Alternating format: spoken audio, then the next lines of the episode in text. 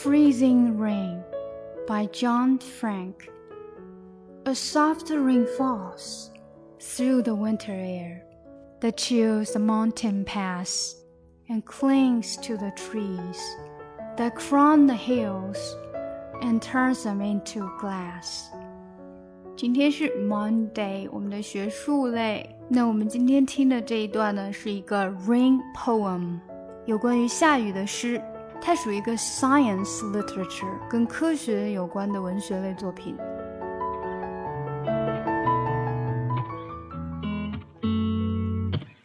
更详细的讲解，请点击我的名字查看听力阅读专项提升。关注公众号 ES Post，每天接收跟读推送。